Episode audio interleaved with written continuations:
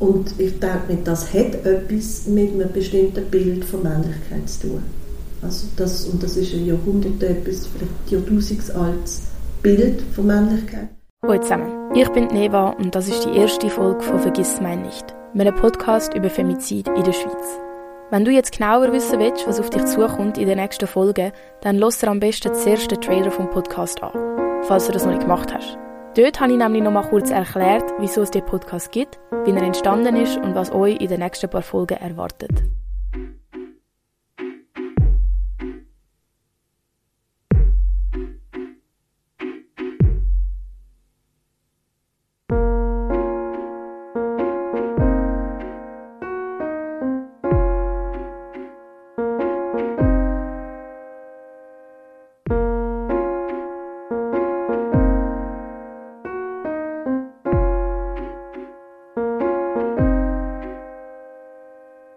Stimme, die ihr am Anfang gehört habt, gehört Katrin Meyer.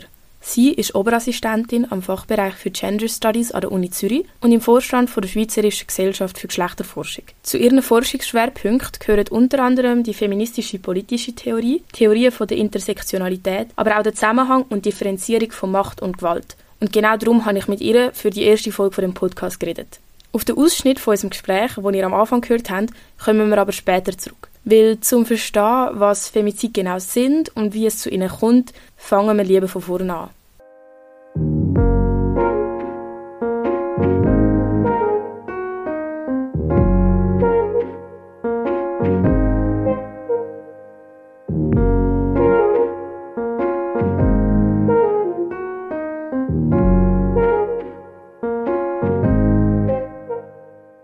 Femizid Ursprünglich aus dem englischen Femicide ist der offizielle Begriff für das, was Medien oftmals als Beziehungsdrama oder Ehestreit betiteln.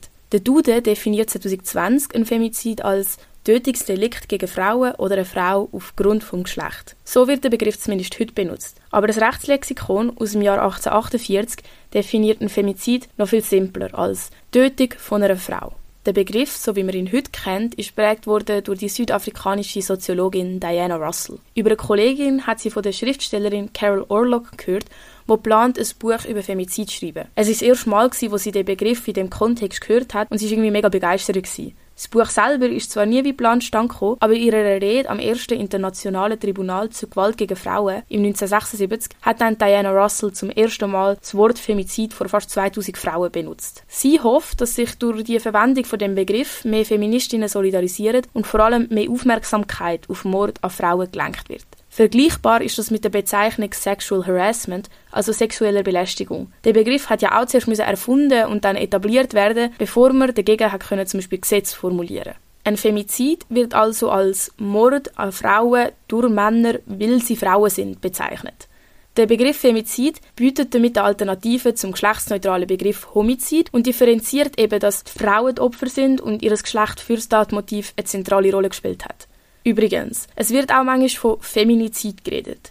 Feminizid beschreibt fast das Gleiche wie ein Femizid, ist aber sozusagen die weiterentwickelte Form. Feminizid ist prägt worden von der mexikanischen Anthropologin Marcela Lagarde. Mit dem Begriff Feminizid wird betont, dass die Femizid nicht nur geschlechterspezifisch sind, sondern auch unbestraft bleiben. Ein Feminizid weist also zusätzlich auf die staatliche Unverantwortlichkeit hin.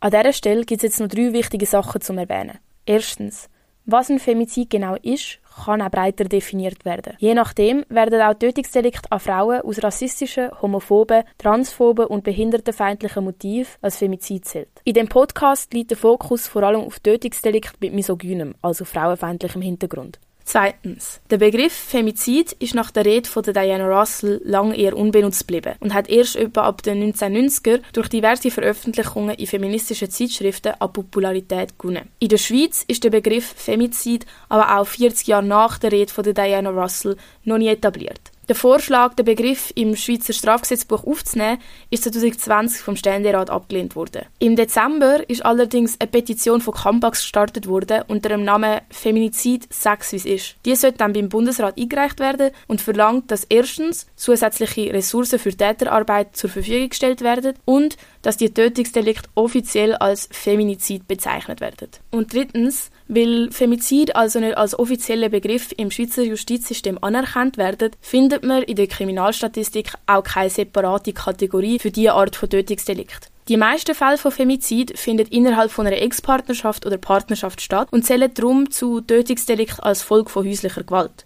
Und das ist auch nicht komplett unberechtigt. Studien zu Femizid aus den USA haben ergeben, dass 65 bis 80 Prozent der Täter gegenüber dem Opfer auch schon vorher gewalttätig geworden sind. Wenn in dem Podcast also Zahlen aus der Kriminalstatistik genannt werden, dann ist wichtig zu wissen, dass diese Zahlen viel Femizid beinhalten, aber eben nicht alle.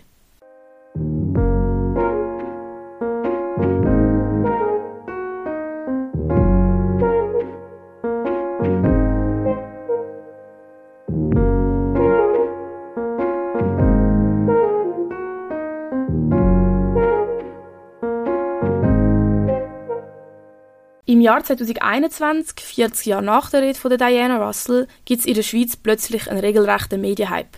Egal ob in der Zeitung, im Radio oder in Fernsehsendungen, überall liest oder hört man den Begriff Femizid in Begleitung von schockierenden Zahlen. Allein in der Schweiz stirbt alle zwei Wochen eine Person als Folge von häuslicher Gewalt. Dazu kommt jede Woche eine Person, die überlebt. 62,2 Prozent von diesen Fällen sind Frauen. Konzentriert man sich jetzt noch auf die vollendeten Tötungsdelikte, liegt der Frauenanteil sogar bei 74,8 Prozent. Somit werden Frauen fast viermal so oft Opfer von versuchten Tötungsdelikten wie Männer.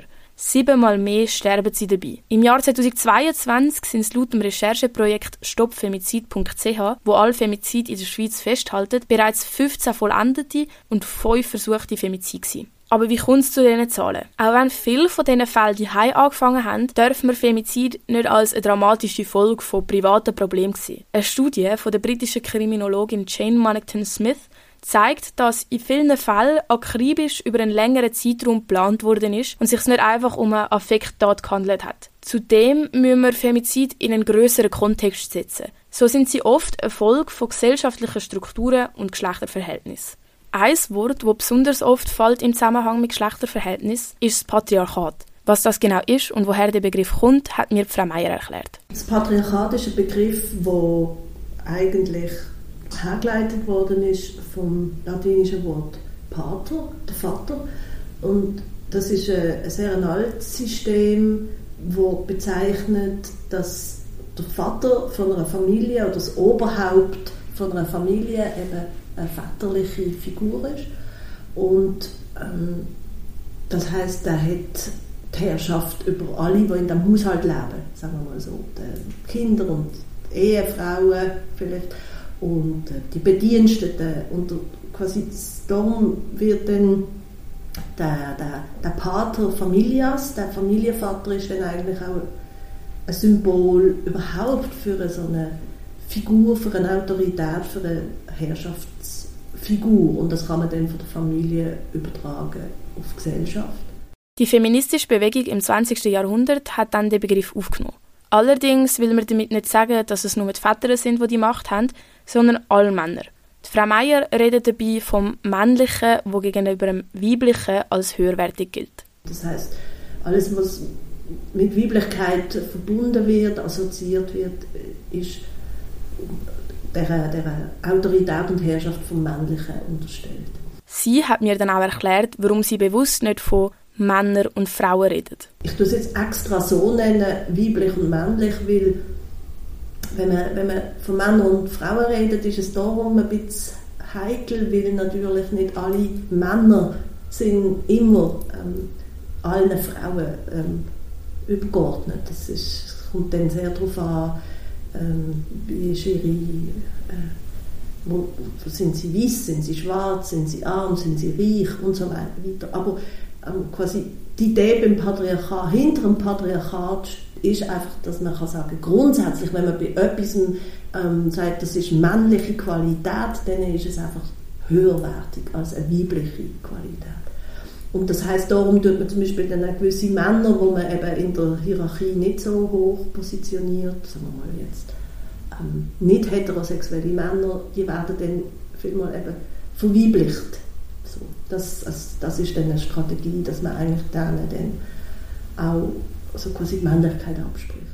Seit dem Gleichstellungsgesetz 1996 sind Väter rechtlich gesehen nicht mehr Familienvorstände. Das hat den Weg freigelegt für wichtige Veränderungen von der Lohngleichheit bis zu sexueller Belästigung. Der Begriff Patriarchat wirkt also mittlerweile veraltet und unpassend. Das ist eine schöne Vorstellung, aber leider nicht ganz die Wahrheit. Weil auch wenn sich etwas verändert hat, ist noch nicht alles gut.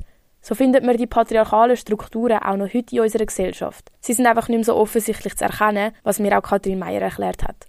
Wenn man es jetzt ein bisschen globaler denkt, ähm, sieht man natürlich trotzdem, dass es sehr viel statistisch gesehen sehr viele Unterschiede gibt nach Geschlecht. Wo ist politische Macht, wo ist die ökonomische Macht, wie ähm, ist die Einflussmöglichkeit jetzt auch in der Kulturindustrie und so weiter. Also dass halt nach wie vor wirklich wichtige Positionen in der Gesellschaft dann im globalen statistischen Durchschnitt durch Männer ähm, besetzt werden.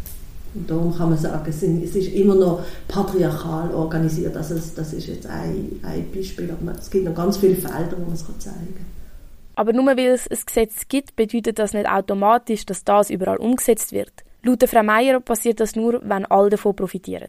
Wenn man würde sagen, man will das Patriarchat aufheben, dann müssen natürlich auch Männer das Gefühl haben, sie haben durch das eine andere Chancen. Sie sind, sind zum Beispiel von Verantwortungen vielleicht auch ein bisschen entlastet. Also man kann sagen, so, in einem patriarchalen System sind ja auch symbolische Bedeutungen, was ist ein richtiger Mann, was heißt Männlichkeit, die sind ja auch sehr stark. Und vielleicht für eine neue Generation von Männern denken, ja, ich bin froh, wenn ich jetzt auch nicht die Form von Männlichkeit, wenn mein Großvater oder vielleicht mein Vater, so, oder vielleicht eher jetzt noch mein Großvater, so muss leben.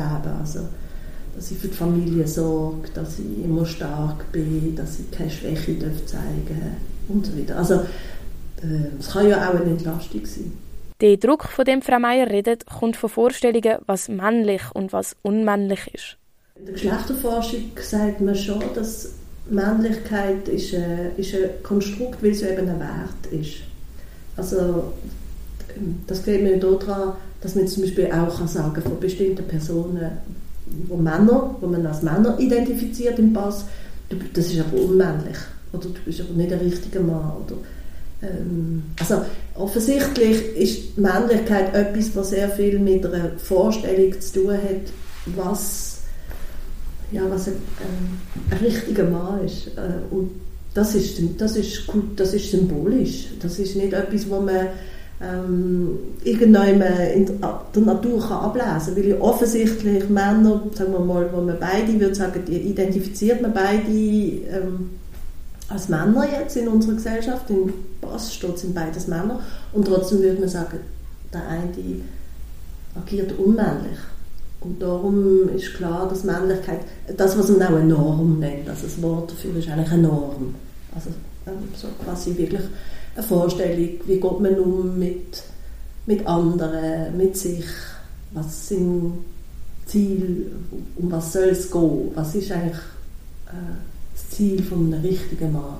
Zum Zurückkommen auf den Ausschnitt vom Anfang. Und ich denke, das hat etwas mit einem bestimmten Bild von Männlichkeit zu tun.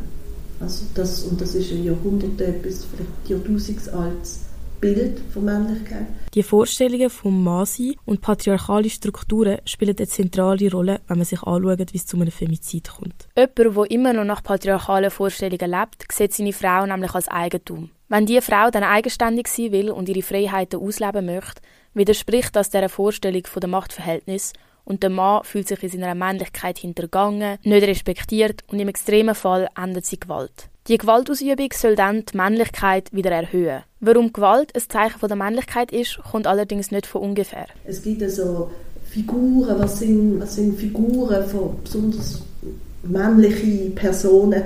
Das sind, ist zum Beispiel die Figur vom Krieger, vom Soldat, vom Kämpfer. Die Geschlechterstereotypen zu verändern, passiert allerdings nicht von heute auf morgen. Trotzdem muss etwas gemacht werden, weil die Zahlen von der häuslichen Gewalt und Femizid in der Schweiz sind schlicht und einfach zu hoch. Was man machen kann und was schon da wurde ist, mit dem werden wir uns in dem Podcast auch noch auseinandersetzen. Für die nächste Folge habe ich aber mit der Loredana Galeotto geredet. Sie ist eine unglaublich starke Frau, hat selber ein Femizid überlebt und mir ihre Geschichte für den Podcast erzählt. Es lohnt sich also reinzuhören. Mir selber hat das Gespräch definitiv geholfen, besser zu verstehen, wer und was alles hinter dem Begriff Feminizid steckt. Das ist jetzt aber auch schon mit der ersten Folge von Vergiss mein nicht. Wenn du noch mehr Informationen zu der ersten Folge willst, dann findest du die wichtigsten Links in der Folgebeschreibung. Und weil es so wichtig ist, wenn du einen Verdacht auf häusliche Gewalt in deinem Umfeld hast oder selber von häuslicher Gewalt betroffen bist, dann findest du auch in der Folgebeschreibung die wichtigsten Links zu Beratungsstellen und Hilfsangeboten. Lieber holst du dir einmal zu viel Hilfe als einmal zu wenig. Ja und sonst, danke dir fürs Zuhören und ciao zusammen.